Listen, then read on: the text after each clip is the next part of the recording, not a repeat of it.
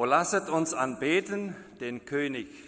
Vielen Dank, Gruppe, für eure Predigt mit Musik, Wort und Gesang. Und ich möchte mit euch mithalten. Vielleicht ganz kurz erst zu uns als Familie. Ich bin geboren auf einer Missionsstation Neuer Wieder, Südmerno. Im Lehrerseminar habe ich dann Linette Düxen kennengelernt vor fast 37 Jahren. Und vor ein bisschen mehr als 35 Jahren haben wir dann geheiratet.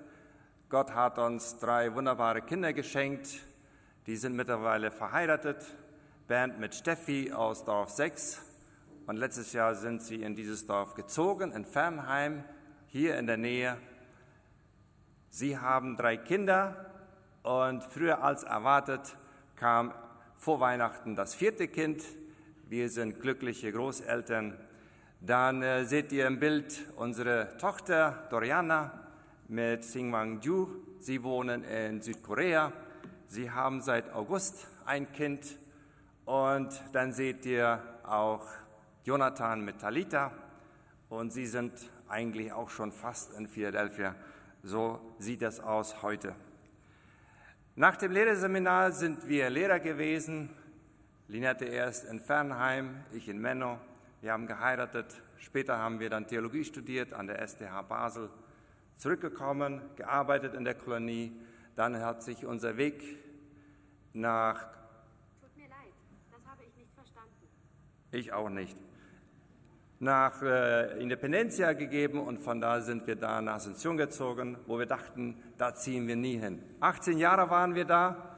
Wir sind äh, durch den Dienst in die Brüdergemeinde gekommen und äh, letztes Jahr, Ende Jahr, und das ist auch das Bild, was ihr seht, da haben wir unseren Dienst als Gemeindeleiter in der Brüdergemeinde Asunción abgegeben an Pastor Niki. Jetzt zu unserem schönen Thema. Raum in Gottes Familie. Letzten Sonntag hat Pastor Matthias hier über den einzigartigen Namen gesprochen und über die Macht, über die Vollmacht, die man hat, als Vater, als Mutter dem Kind einen Namen zu geben. Und heute sind wir bei einem ganz speziellen Namen weiter. Raum in Gottes Familie. Wenn ihr das Bild seht von Diana mit diesem kleinen Kind, das ist vor vielen Jahren in einem Land von Afrika. Wenn ihr euch die Augen oder das Gesicht dieses Kindes anschaut, wie sie die Prinzessin anschaut und wie sie keine Hemmungen hat, mit, ihren, mit ihrer Halskette, ihren Perlen zu spielen, dann ist das ein ganz kindliches Zutrauen von einer Person, die weit herkommt. Wer waren ihre Großeltern? Sehr unterschiedlich. Wer waren deine Großeltern? Kennst du sie mit Namen? Weißt du, wo sie gewohnt haben? Manch einer würde hier sagen, hm, in der Ukraine, in der Nähe von Molotschna, Molotschansk, in der Nähe von Saporia. Meine Ur Urgroßeltern und Urgroßeltern haben in der Nähe von Mariupol gewohnt, in der Kolonie Bergtal. Habe ich mich in, dieser, in diesem Jahr damit beschäftigen können, wo denn meine Großeltern gewohnt haben. Und ich habe gefunden, meine Großeltern, die wohnten in der Nähe von Grüntal, Manitoba, Kanada. Und meine Urgroßeltern mit ihren Eltern sind, sind dorthin gezogen. Deine Urgroßeltern, kennst du sie mit Namen? Wer waren sie? Wir denken vielleicht, hm, interessiert uns heute nicht. Sagt uns nichts. Aber ich sage euch, das, was du bist, hat zum großen Teil mit ihnen zu tun. Nicht alles, aber zum großen Teil. Wenn wir sehen, wo Diana gewohnt hat, im äh, Kensington Palast wirklich bestaunenswert. Und die riesigen Gärten und Park, die in der Umgebung sind. Heute wohnt dort ihr Sohn mit seiner Familie, Prinz William und Kate und Kinder. Die Königin Victoria, sagt man, die hat einmal den Buckingham-Palast bauen lassen. Und die Queen Elizabeth, ihre Tochter, hat drin gewohnt. Ob jetzt der König Charles drin wohnt, ist durchaus möglich. Warum gibt es für mich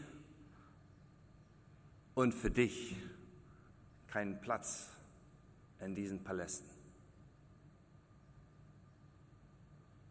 Ganz einfach. Wir sind keine Königskinder in dieser Abstammung. Und wir wurden nicht eingeladen. Man kennt uns dort nicht. Vielleicht waren wir mal Besuch, vielleicht durften wir bis ans Gitter, weiter nicht. Da sind dann die Wächter und passen auf. Kein Raum für mich ist dort. Und da möchte ich einsteigen und uns heute auch fragen, dich einladen zu staunen über, wie Gott ist, wie Gott damit ist, Königsfamilie zu schaffen. Zur Königsfamilie Jesu gehören, das ist einzigartig. Und wenn wir dann das Bild 8 schauen, die Herkunftsfamilie Jesu des Messias, nachzulesen im ersten Kapitel von Matthäus. Lauter viele Namen, das kann uns schnell langweilig werden. Und ihr seht da vier rote Sternchen.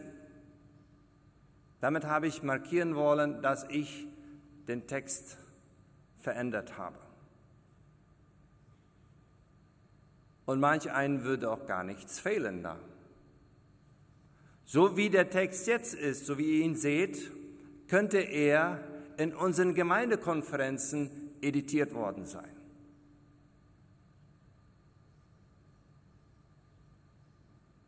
Es fehlen vier Namen, ganz besondere Namen. Und es ist erstaunlich, was Gott in der Geschichte zugelassen hat, dass diese Namen in seiner Familie, das heißt in der Familie vom Messias, vorkommen durften. Wenn wir dann schauen auf Bild 9, da seht ihr, welchen Namen ich weggelassen habe. Da steht geschrieben, dass der Judah, der hat den Peres und den Serach gezeugt mit der Tamar. Und dann weiter unter steht mit der Rahab. Und dann steht mit der Ruth. Und dann steht mit der Frau des Uriah. Wenn es nach unserer Konferenz gegangen wäre, hätten wir wahrscheinlich die Namen dieser Frauen nicht mit reingenommen.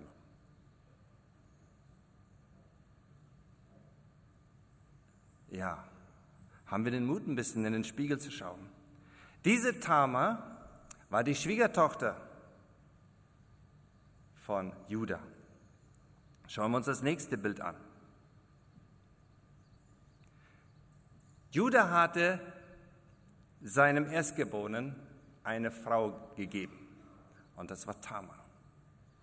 Der erste Sohn starb. Es heißt, Gott tötete ihn, weil dieser Sohn Böses tat in Gottes Auge.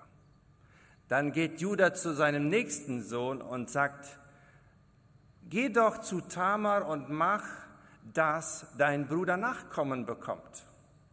Das war der Sohn Onan. Das gefiel dem nicht, der wollte nicht das, was Judah wollte, und Gott hat auch ihm das Leben genommen. Und dann sagt Judah zu Tamar, geh zurück in deines Elternhauses und bleibe Witwe. Die Zeit vergeht, da war noch ein dritter Sohn, Judah hatte versprochen, wenn der dann groß ist, dann gebe ich dann diesen dritten Sohn für dich als Mann. Aber er tat das nicht. Irgendwann stirbt die Frau von Judah und nach der Trauerzeit dann geht Judah und will Schafe scheren. Und da kommt er in ein Dorf oder in eine Stadt und sieht eine Frau, die hat sich verschleiert. Das war Tamar. Und er hat sie nicht erkannt. Er denkt, das ist eine Prostituierte. Und er fragt, darf ich mit dir schlafen? Und es geschieht. Aber ich will ein Pfand von dir. Und ihr seht die Bilder. Das Pfand, das sie bekam. Und irgendwann später stellt sie heraus, dass Tamar schwanger ist. Judah sagt, die muss getötet werden. Die muss getötet werden. Und dann schickt Tamar dem Judah diese Zeichen. Und Judah muss zugeben, dass Tamar wohl gerechter war als er.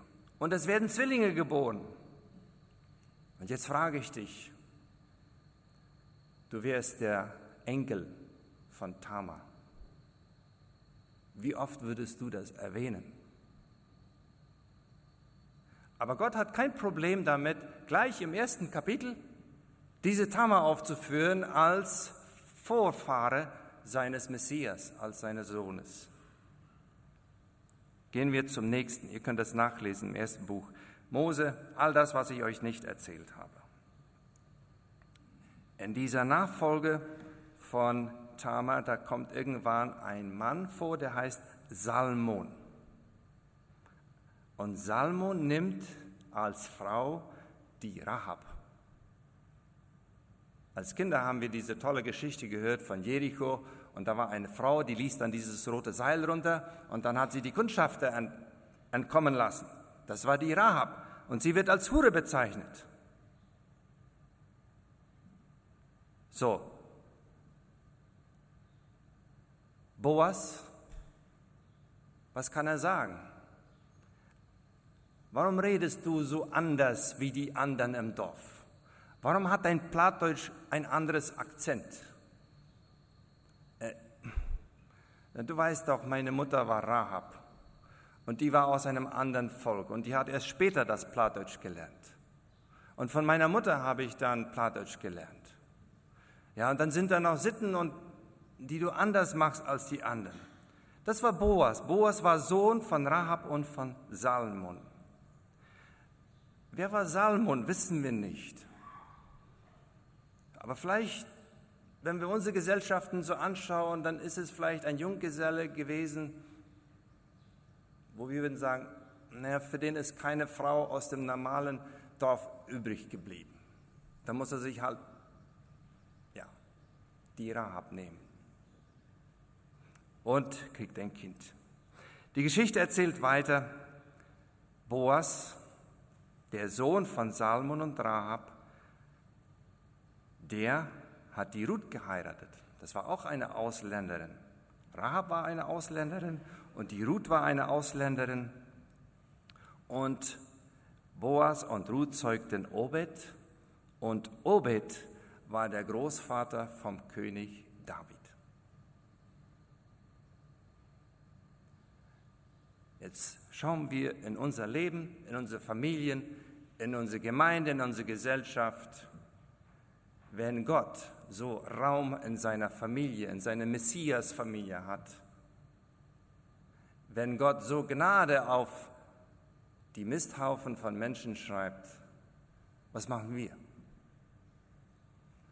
Ich weiß, wir sind leicht geneigt, mit dem Klischee Leute irgendwie zu verurteilen. Gott lehrt uns etwas anderes. Gib eine neue Chance. Gib eine zweite Chance. Und ich bin immer am Lernen. Wir lesen dann weiter in Vers 6. Isai zeugte den König David. Der König David zeugte den Salomo nicht mit seiner Frau, sondern mit der Frau des Uriah. Das war Bathseba. Lass uns ganz kurz die Bilder aufnehmen. Rahab, die Mutter von Boas. Ein Bild zeigt, wie sie die Kundschafter entlässt, weil sie gehört hat, dass der Gott Israels mächtig ist, weil sie gehört hat, dass der Gott Israel für Israel kämpft. Und sie ein Convenio, ein, ein Abkommen mit diesen Kundschaftern macht und die Kundschafter dann versprechen, jeder, der bei dir sein wird, deine ganze Verwandtschaft bei dir im Haus, die werden am Leben bleiben, wenn wir kommen. Dann das Bild von Ruth.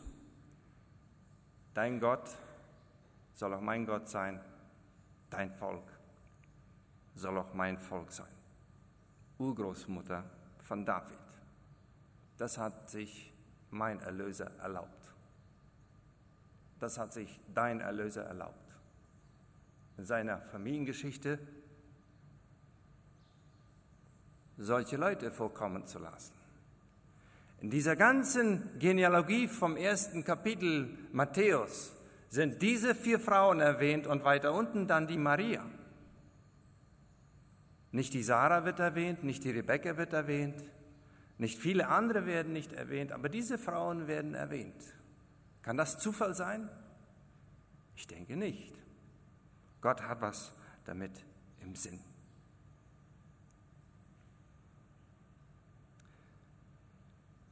Und dann heißt es ziemlich weiter unten in der Familiengeschichte, Jakob zeugte den Josef, den Mann der Maria, von welcher Jesus geboren ist, der Christus genannt wird, der Messias.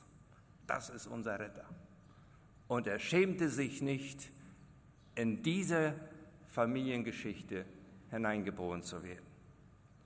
Und dann zeigt auch das Bild ganz kurz diese Abfolge Lot, Moab, Ammon, dann diese fremden Völker im Vergleich zu Israel, dann Juda mit Tamar, weiter unten dann Salmon mit Rahab und Boas mit Ruth und König David mit der Frau, die ihm nicht gehörte. Dann kommt Salomon und weiter unten kommt der Jeshua, der Messias, der Christus, der Gesalbte. Weihnachten ist herrlich voll von schönen Botschaften, wo Gott Gnade schreibt trotz unserer Misthaufen. Wo Gott Gnade geschrieben hat, trotz all der Fehler der Vorfahren, die deinen Namen tragen. Gibt es Raum in Gottes Familie für mich? Ganz sicher, ganz bestimmt. Wer waren deine Urgroßeltern? Aus welcher Familie kommst du? Ja, wenn du den und den Familiennamen trägst, dann, solche Sprüche kennen wir in unseren Kreisen. Wenn du einen bestimmten Familien hast, Familiennamen hast, dann muss der Rest der Kolonie aufpassen, darf dich nicht angreifen das hat dich irgendwie unter Schutz gebracht. Da ist der Onkel, der hat so viel Geld und da ist eine andere Tante, die hat den Einfluss und dann ist da noch ein Verwandter mit dem Oberschulzen. So ticken wir doch. Ja. Wer sind deine Urgroßeltern? Wenn Gott über die Sünden meiner Vorfahren Gnade geschrieben hat.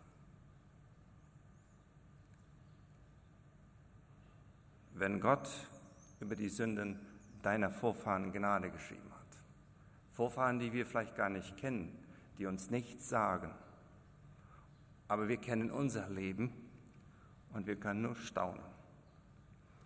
Und wir wissen, dass die Zugehörigkeit zu einer Familie das Erbe bestimmt.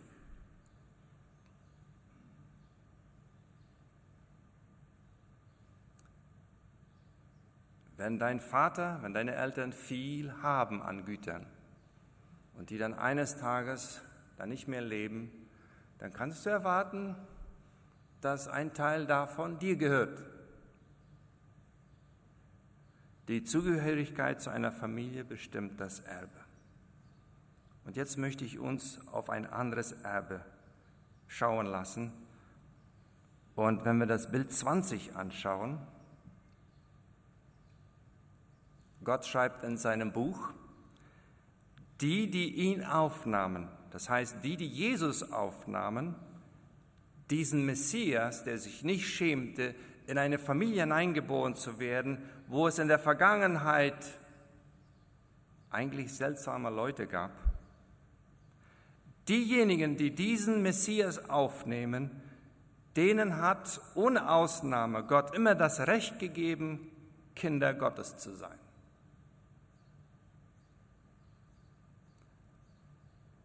Kinder wissen von ziemlich klein auf an, wie man einen Gast aufnimmt. Wenn jemand die Tür aufklopft, anklopft, dann geht das kleine Mädchen oder der kleine Junge zur Tür und macht auf. Vor allem, wenn es dann Freunde und Verwandte sind, komm rein. Komm rein. Und wir wissen, wie, wie gut das tut jetzt, wenn wir aus der Wärme, aus der ganz großen Wärme in ein klimatis klimatisiertes Zimmer kommen. Das ist angenehm. Jetzt, du und ich, wir haben ein Erinnerungsvermögen und wir können uns daran erinnern, dass wir irgendwann diesen Messias, Jesus, angesprochen haben und sagen, komm. Und das Buch sagt uns, das machen die, die an seinen Namen glauben. Und dann erklärt es, dass wir, wenn wir das tun, das nicht erhalten aufgrund einer natürlichen Abstammung. Da spielt es nicht mehr die Rolle, ob Diana aus Großbritannien kommt, aus einer Königsfamilie oder in eine Königsfamilie hineingeheiratet hat. Und das Kind aus einer armen Familie in Afrika. Da kommt es nicht darauf an, was mein Großvater und Urgroßvater geleistet hat, wie viel tausend Hektar Land er hatte. Nein. Wenn Jesus deine und meine Tür anklopft und wir machen auf, dann passiert etwas, das nur Gott machen kann. Wir lesen das im nächsten Bild, wenn wir fragen, ja, wer ist denn dein Vater? Das Buch das Buch Gottes sagt, sie erhielten das durch eine Geburt aus Gott. Wer dein Vater ist, bestimmt über dein Erbe. Wenn du diesen Gott als deinen Vater hast angenommen, dann ist dieses Erbe, das wir bekommen, langfristiger als tausend Hektar Land.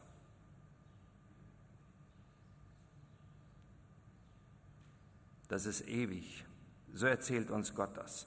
So ist Gott. Und ich dachte, ich würde das heute mit euch teilen. Und an einer anderen Stelle in Philippa lesen wir, so war die Einstellung von Jesus. Er war bei Gott, er hatte Gottes Gestalt, er hat es aber nicht ausgenutzt, Gott gleich zu sein, sondern er wurde einem Sklaven gleich. Er wurde Mensch und alle sahen ihn auch so. Das ist das, was wir besingen. Das ist das, warum wir heute am Montag Weihnachten feiern, weil dieser Messias, unser Retter, geboren ist. Und deswegen hat Gott ihn erhöht und einen Namen verliehen, der die Macht hat, dich und mich zum Königskind zu machen. Und das bestimmt unser Erbe. Wenn wir jetzt vielleicht nochmal das Bild schauen von Diana und dem Kind. Das Kind wird heute über 20 Jahre alt sein, vielleicht schon circa 30 oder noch mehr. Sie kann vielleicht sagen, die Prinzessin, die zu uns kam und mich auf den Arm nahm, damals. Und die Kinder beim nächsten Bild, wo sie Essen ausgeteilt hat, die Prinzessin, die uns diente und weiter die Prinzessin, die neben mir saß. Aber wir alle durften nicht in ihrem Haus wohnen, niemals. Wenn Gott dein König ist, das bestimmt dein Erbteil. Und dann können wir fragen, wo werden wir dann wohnen? Jesus hat versprochen, ich gehe zum Vater und ich werde Wohnungen vorbereiten. Es ist Raum in Gottes Familie, weil Gott Gnade schreibt. Wir haben erst von den Hirten gesungen. Sehr oft hören wir in verschiedenen Bemerkungen, diese Hirten waren wohl arm. Möglicherweise waren es Randmenschen. Sie waren arm an Einfluss, sie waren arm an Wissen, sie waren eventuell auch arm an Geistlichkeit.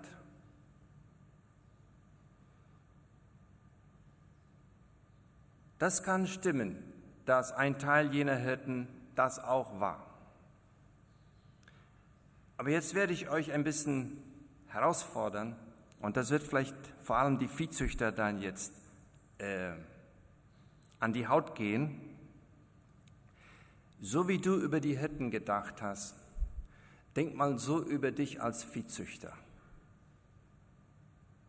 Du bist ein Randmensch, du bist nicht so smart, äh, ja, kein Profi, und all das, was ich noch sagen könnte und würde, das ist beleidigend. Ja. Und jetzt wollen wir weiterdenken. Wir sind darauf gekommen, Linette und ich, beim Miteinander erzählen über diese Hirten, wer denn diese Hirten waren und kamen dann darauf, dass so wie bei uns die Viehzüchter sehr smarte, sehr intelligente, sehr schlaue, kluge Züchter sind, Möglicherweise waren die Hirten genauso. Heute sieht man im Instagram oder auf dem Statusbild in Facebook, in, in, in, in, WhatsApp, einen gestriegelten, glänzenden Bullen. Dann weißt du, was dieser Mann produziert in seiner Viehfens. Jetzt frage ich weiter, der der Bibeltext sagt uns, es waren Hirten in der Gegend von Bethlehem. Bethlehem ist ein paar Kilometer ab von Jerusalem. Was brauchte man dauerhaft und ständig und viel in Jerusalem? Nicht Bullen, ja, Stiere vielleicht auch, für die ganz Wohlhabenden, die dann einen Stier kauften, um den zu schlachten und zu opfern aber vor allem Lämmer. Kann es sein, dass diese Hirten, die mit von den professionellsten Schafzüchter waren in jener Zeit, vielleicht sogar angestellt für die Hohenpriester, die ein Geschäft daraus sahen, dass jedes Mal, wenn man ein fehlerloses Lamm verkaufen kann zum Schlachten in Jerusalem, dann geht auch ein Teil für die Hohenpriester ab. Wenn man hört, was, wie sie waren und was sie gemacht haben, dann ist es durchaus denkbar. Lass uns einmal Hirten sehen, die zu jener Zeit das beste Produkt herstellten, produzierten oder züchteten, was ein wohlhabender Israelit brauchte, wenn er nach Jerusalem zum Tempel kommt und opfern wollte. Und er wollte und musste ein fehlerloses Lamm bringen. Und jetzt Achtung. Den Hirten sagen die Engel, geht eine bestimmte Haus und dort werdet ihr finden ein Kind, ein Baby gewickelt in Stoffstreifen. Stoffstreifen. Die Hirten, die unterrichtet worden waren, was die Propheten gesagt hatten, die wussten, oh, nicht ein Lamm, das wir gezüchtet haben, sondern das ist Gottes Lamm. Perfekt. Gott hat es geschenkt. Und sie gingen und erzählten. Wenn wir heute etwas unter die Leute bringen wollen, da haben wir gut, wenn wir die Viehzüchter darüber informieren. Die kommunizieren miteinander in ihren Gruppen, beim Terroré, bei der Expo und wo sonst noch. Und ich denke, Gott hat sich die Hirten damals auch ausgesucht, um geniale Influencer zu haben. die, wenn sie dann ihre Lämmlein brachten, sagen konnten, hier ist ein Lamm, aber wir haben ein viel schöneres Lamm gesehen. Das Lamm Gottes haben wir gesehen, das der Welt Sünde trägt.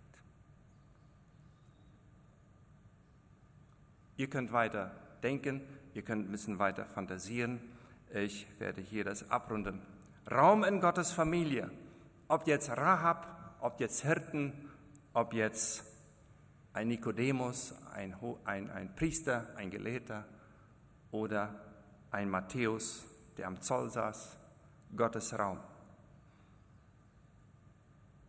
Gott hat Raum in seiner Familie, weil Gott Gnade schreibt.